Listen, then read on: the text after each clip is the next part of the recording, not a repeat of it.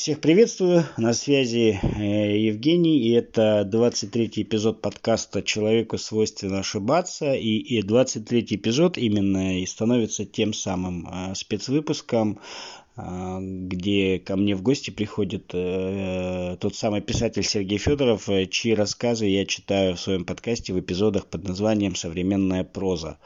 А скажу сразу, что мы делали уже до этого записи, поэтому эпизод выходит с опозданием, но у нас были технические неполадки, а, которые в какой-то степени пока еще сохранились, но та версия выпуска, которая была более длинная и более информативная, она все-таки, скажем так, не пошла в эфир, и я принял решение не выпускать этот выпуск, потому что там очень много нестыковок и неполадок. А, но мы записали еще один, он менее информативный, но, скажем так, более живой. И, в общем-то, пожалуйста, к вашему вниманию предоставляется та информация, которую мы с ним записали, и получилось то, что получилось. А, просим не судить нас строго, и, в общем-то, давайте будем начинать.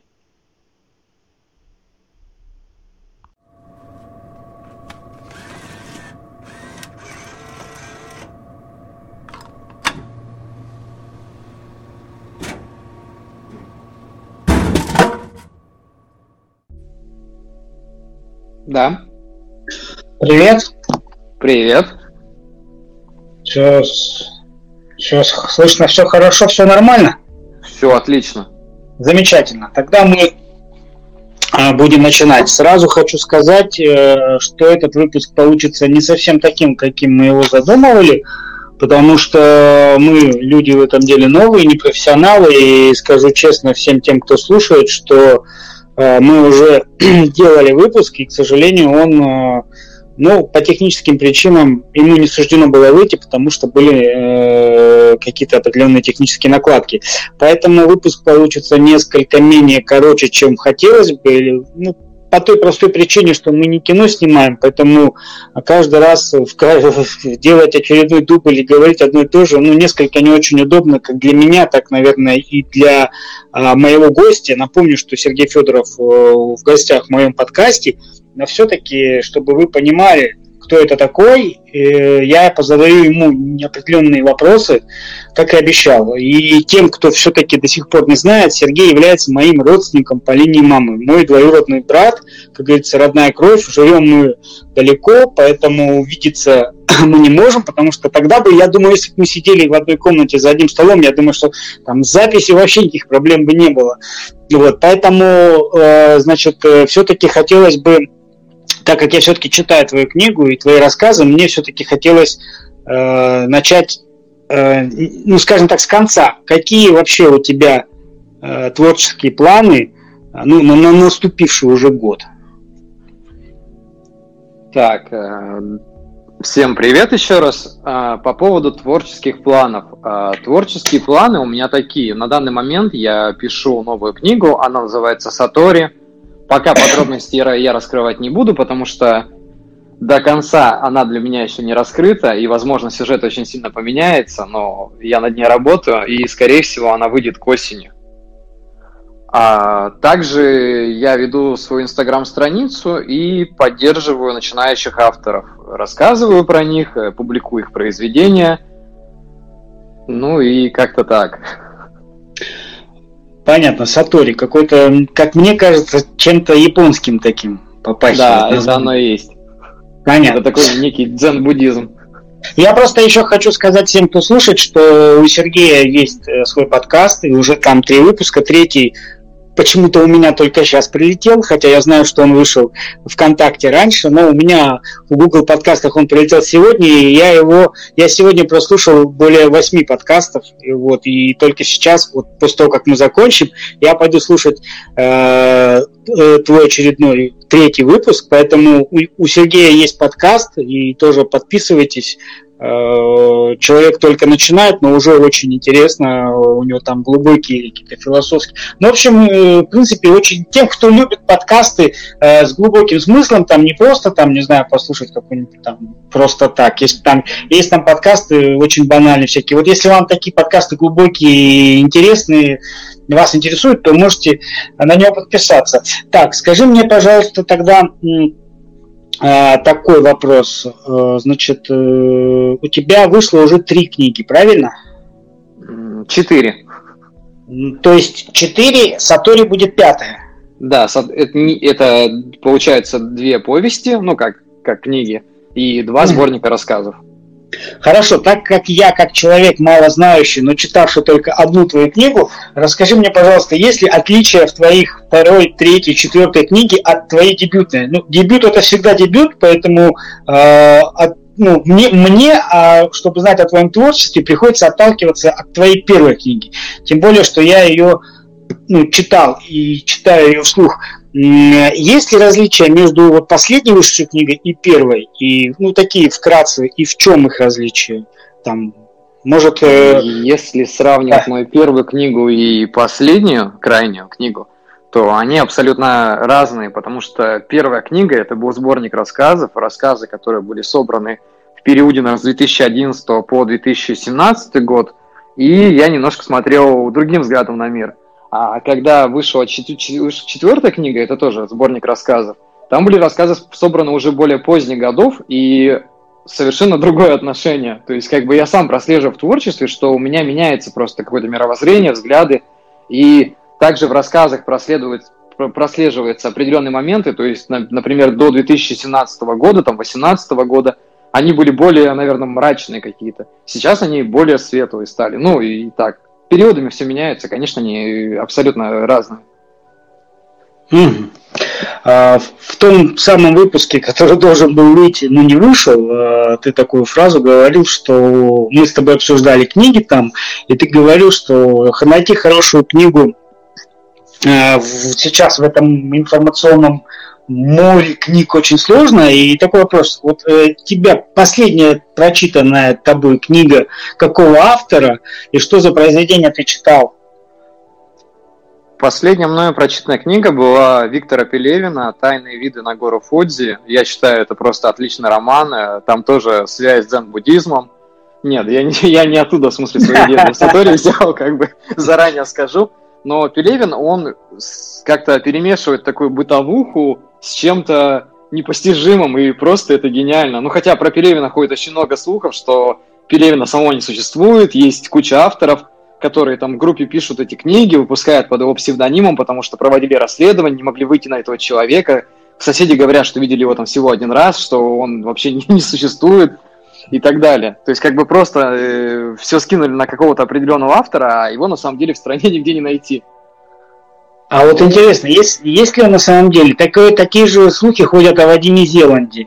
А, его фамилия у многих на слуху. Честно, пытался читать его трансерфинг, у жуткая мутатень не осилил, не знаю. Но говорят, что тоже его не существует. Может быть, это... Э, знаешь, э, вот сейчас мы перейдем к музыке плавно. Я хотел, кстати, у тебя спросить, э, ну, теперь уже немножко дополню. Есть такая скажем так, э, есть такой стиль музыки э, funeral doom metal, ну такой узкий стиль, скажем так, андеграундный, но при этом очень популярный, по крайней мере, в нашей стране. И есть такая группа под названием EA, вот, и она выпустила уже более 6, 6 альбомов. Первый альбом вышел в 2010, последний вышел ну, года три или четыре назад, и до сих пор никто не знает, говорят, что она из России, но до сих пор никто не знает, э, кто в этой группе играет. Вот. И естественно, что стиль исполнения песни – это гроулинг, а гроулинг, как правило, не всегда можно понять, но якобы в описании альбомов группы пишется, что группа поет на языке древних погибших цивилизаций, в том числе шумерской цивилизации. Само название группы Эа опять-таки нас откидывает к шумерской, скажем так, мифологии. Эа – это Энки, бог воды, и якобы, в общем, вот это мне напомнило также вот писатель Пелевин, да, и вроде бы мы сейчас живем в такое время, ну, как бы сейчас все про всех известно. И вот такие вещи бывают. Вот про эту музыкальную группу я слушал альбомы, в принципе, очень даже неплохо слушается.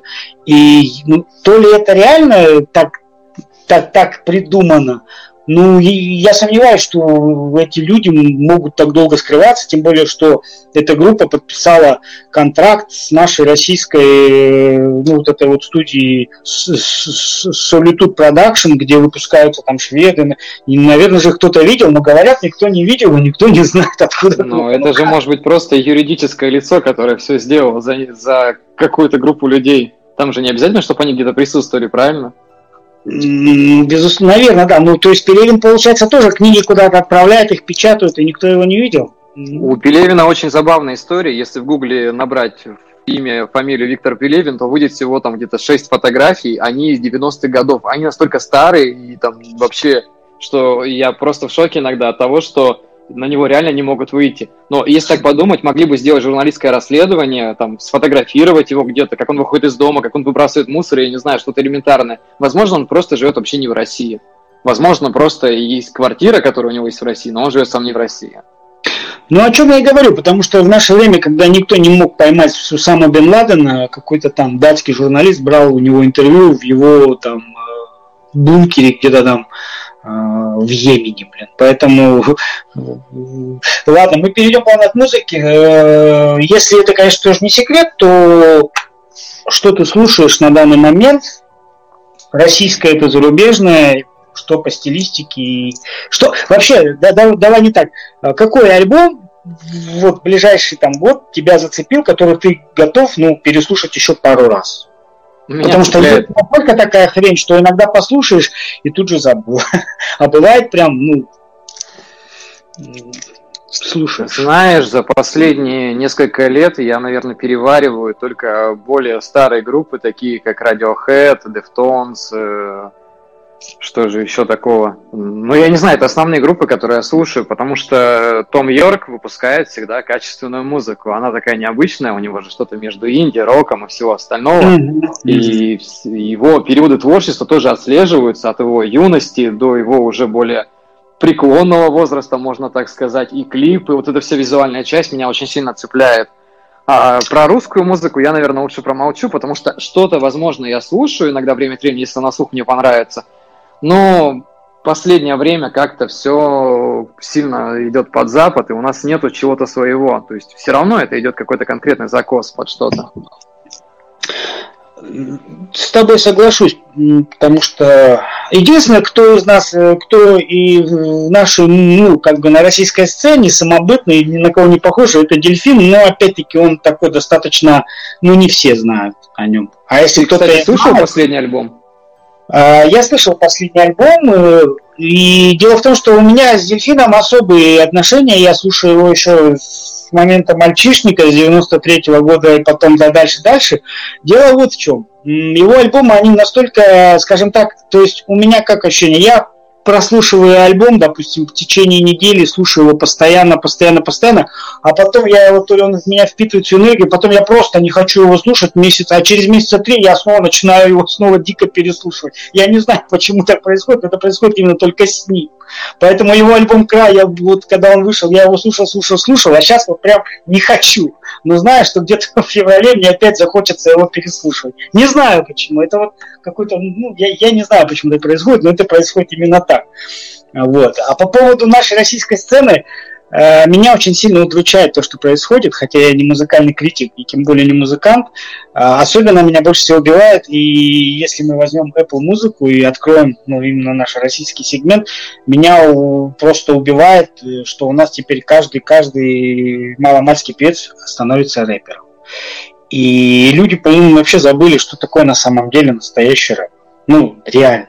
То есть, а особенно вот эта игра с а, компьютеризации голоса, и ну это какая-то хрень, честно говоря. Это называется автотюн. Да, точно. Да, наверное, но это, это настолько стрёмно, что мне кажется, что, ну, не то, что стрёмно, ну, и, и, и, и я не знаю, вот. Э, что я слушал из последнего, я послушал последний альбом группы Каста, Вот, это так. Ну а вообще как бы... Э, Такой лет... добротный альбом вышел, честно говоря. Да, и, и, и клип э, прикольный, и у меня, в принципе, есть... Мне вот буквально позавчера предлагали а, билеты на концерт, потому что каста э, группа ростовская, поэтому они все здесь. Да, поэтому мне просто если будет время, я, может быть, и схожу, но пока не знаю. Вот. А меня зацепило в прошлом году э, э, такой скандальный альбом польской группы «Батюшка», э, который, э, по-моему, назывался... Я, я видел, по-моему, пару клипов их. Э, который назывался «Литургия». Клипы уже были сделаны на второй альбом, но он уже такой не очень. А первый альбом канонический, это просто, ну, там лагерь разделился, ну, вернее, мнение разделилось на два лагеря. Кто-то говорит, что это сатанизм, кто-то говорит, но в первом альбоме они поют псалмы, которые прописаны в Библии, просто они наложены на black metal музыку. И исполненный диск вообще вышел. Второй диск вышел, это просто ну, подарочное издание, просто к тебе приходит деревянная икона такая большая, она открывается, и там лежат диски и всякие мерчи. И... Почему-то меня этот альбом зацепил. Мне, мне понравилась подача, и как бы, и тут кому я не включал, мне все начали говорить, это как, это что такое может быть, и там люди говорят, они сатанисты. Я говорю, ну сатанисты не стали бы, не знаю, учить Библию, чтобы ее петь. Ну реально, поэтому из музыки. Хорошо, а тогда, э, опять-таки, идем дальше, как говорится, по, по медиа. С музыкой понятно. Что с фильмами?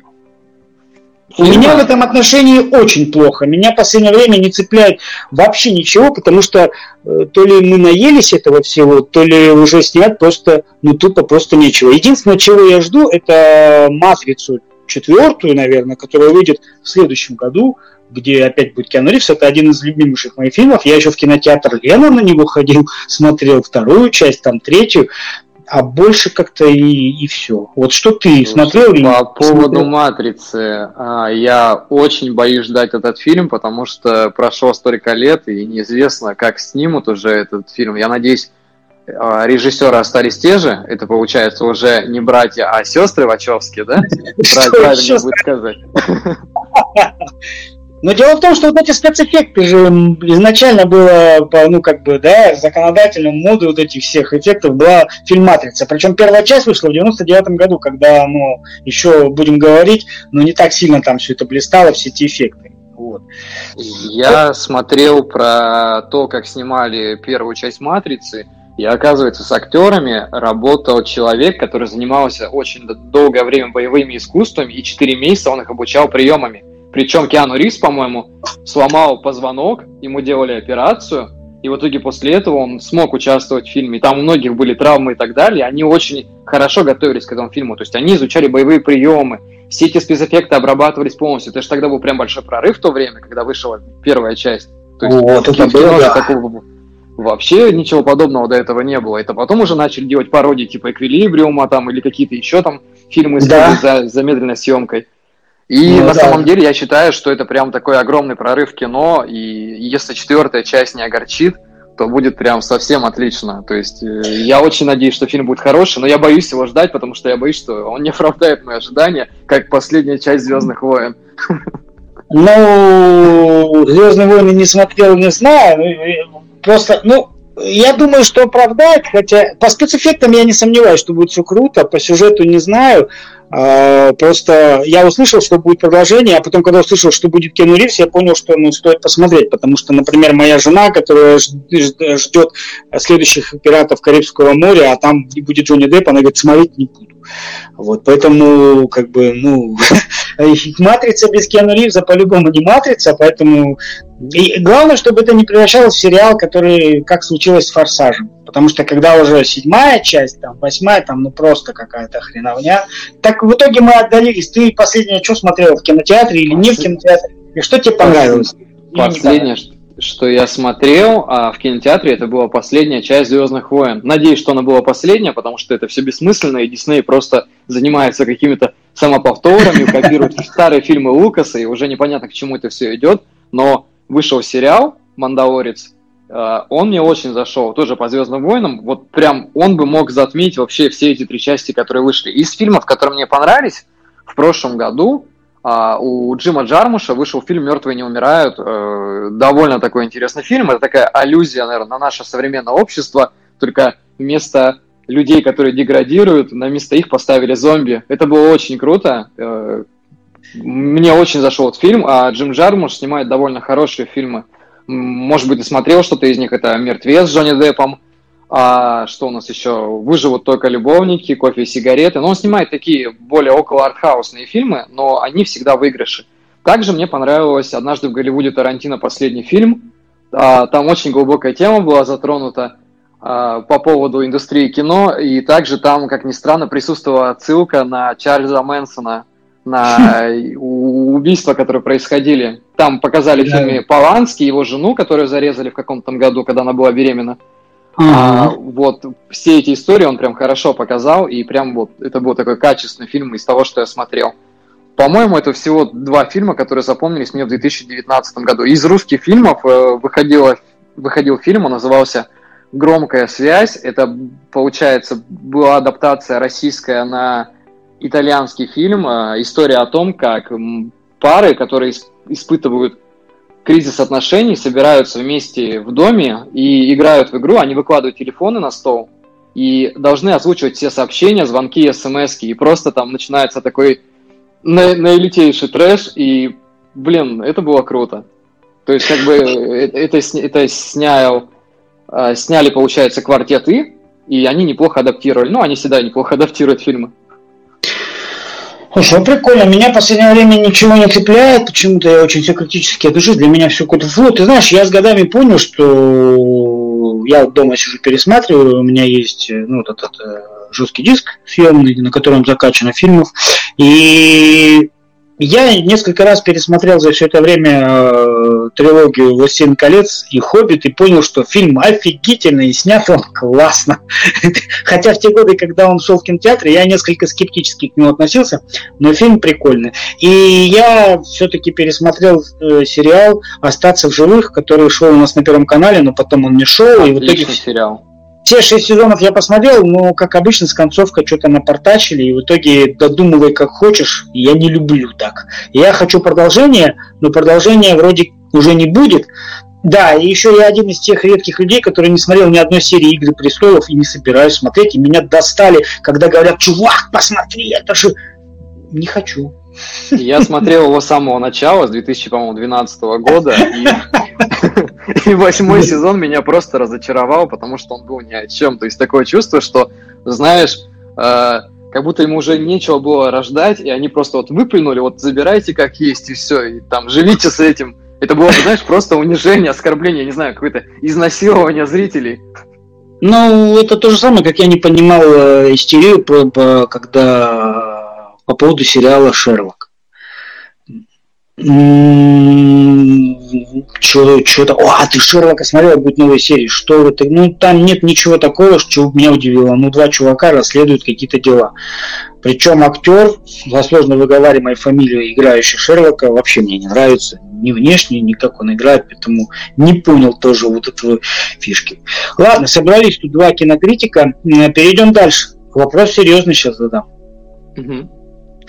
Э, что у нас э, с личной жизнью? Где у нас браки, дети и все прочее? Тем более Владимир Владимирович недавно в послании пообещал много всем денег. А, я ответил на этот вопрос, наверное, отцу года два назад о том, что я не хочу создавать пока кому-то проблемы. Заводя брак. Я не готов просто к этому. Может быть, морально я к этому никогда не, не будешь готов. Но именно я считаю, что должно быть хоть какое-то финансовое положение, которое ты можешь потянуть, чтобы завести семью. Я никому не навязываю это мнение, просто я прекрасно понимаю, что если я на данный момент нахожусь не в очень стабильном финансовом состоянии, то заведя семью, как бы это странно не звучало слово «заведя», я могу еще создать проблемы кому-то еще. То есть, и на самом деле, это может быть такой патологический страх, я не знаю, или что-то в этом роде, но попытки были, попытки были, но, видать, я еще не вырос до этого. Понимаю, хотя во многих местах, конечно, согласен. Э, когда ты говоришь, что, что у тебя обучение, ты не, не особо имеешь финансовую, как говорится, стабильность и создашь проблему, хочу напомнить, что в семье, в семье, в семье как минимум два человека, это взрослых, это как минимум вместо одной зарплаты две. Ну, это я так, образно говоря. Твою позицию я услышал и понял. Хорошо, хорошо, хорошо. Тогда такой момент. Э, в какой бы из стран мира, в трех, ну или не стран, или мест, ты бы хотел побывать, вот, грубо говоря, у тебя сейчас есть чемодан с деньгами, и тебе говорят, езжай. А, сейчас скажу. Это Израиль, Япония и Штаты. Это три страны, в которых я хотел побывать. Даже объясню почему. Израиль, потому что там находятся священные места. А так как я отношу себя к христианам, я хотел бы побывать на этих местах. И тем более это исторические места, там, где ступала нога Иисуса Христа.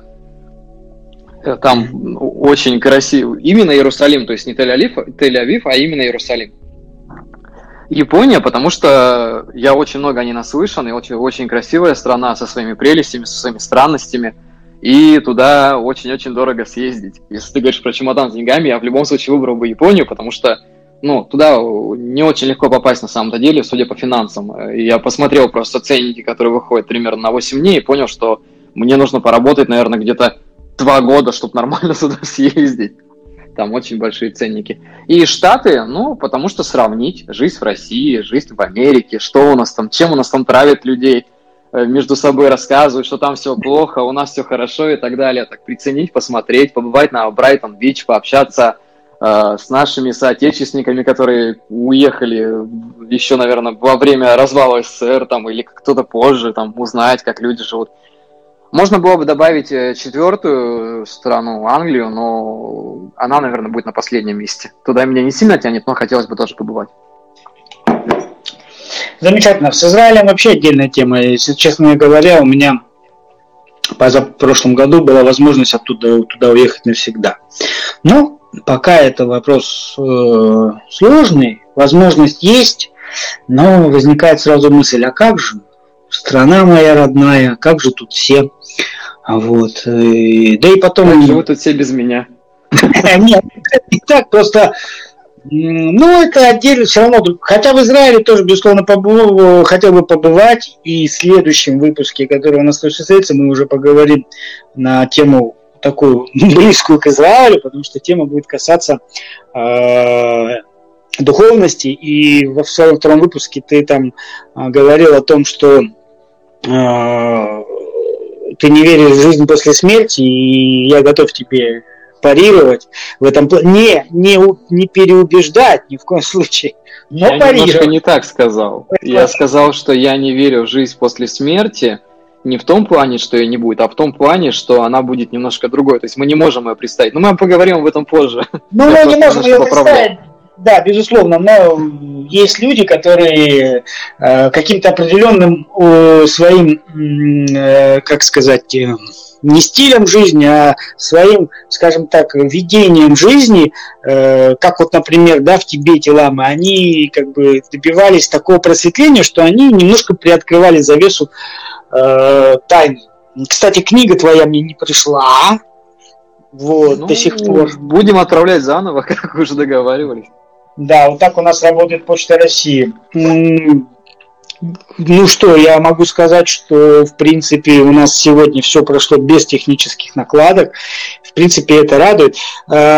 Не будем, как говорится, томить. Э, в принципе, это был ознакомительный выпуск, и я хочу сказать всем слушателям, что для меня это выпуск в таком формате первый, поэтому я как бы тоже немножко, может быть, э, одно дело, когда ты говоришь один, другое дело, когда это с тобой кто-то другой. Это, я считаю, положено начало доброй традиции.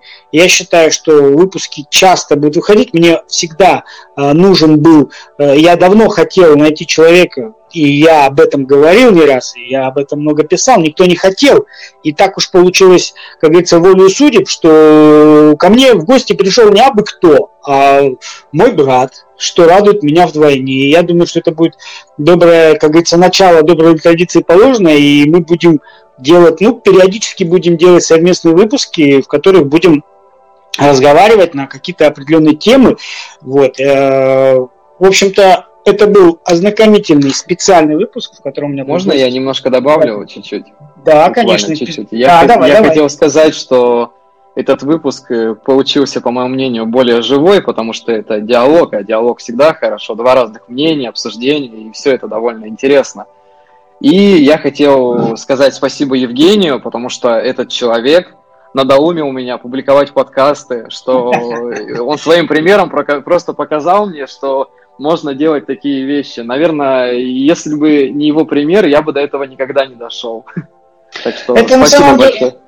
Да не за что, конечно. На самом деле очень хорошо, что э, кому-то я могу хоть хорошие примеры, а то я в основном не очень хорошие примеры подаю. Например, э, когда я утром бужу сыну в школу и говорю, что надо рано вставать, посмотри, папа встает всегда раньше, а последнюю неделю он будет меня и говорит, пора вставать, то я подаю плохие примеры. В данном случае я подал хороший пример и рад. Я думаю, что у тебя, Сергей, как говорится, начало тоже положено, и ты сейчас только войдешь во вкус, а где-то выпусков еще через пять ты вообще начнешь идти по улице, и ну, так как ты писатель, ты и так это замечаешь, то ты сразу будешь как-то для себя фиксировать, что опа, а не рассказать ли мне об этом в подкасте?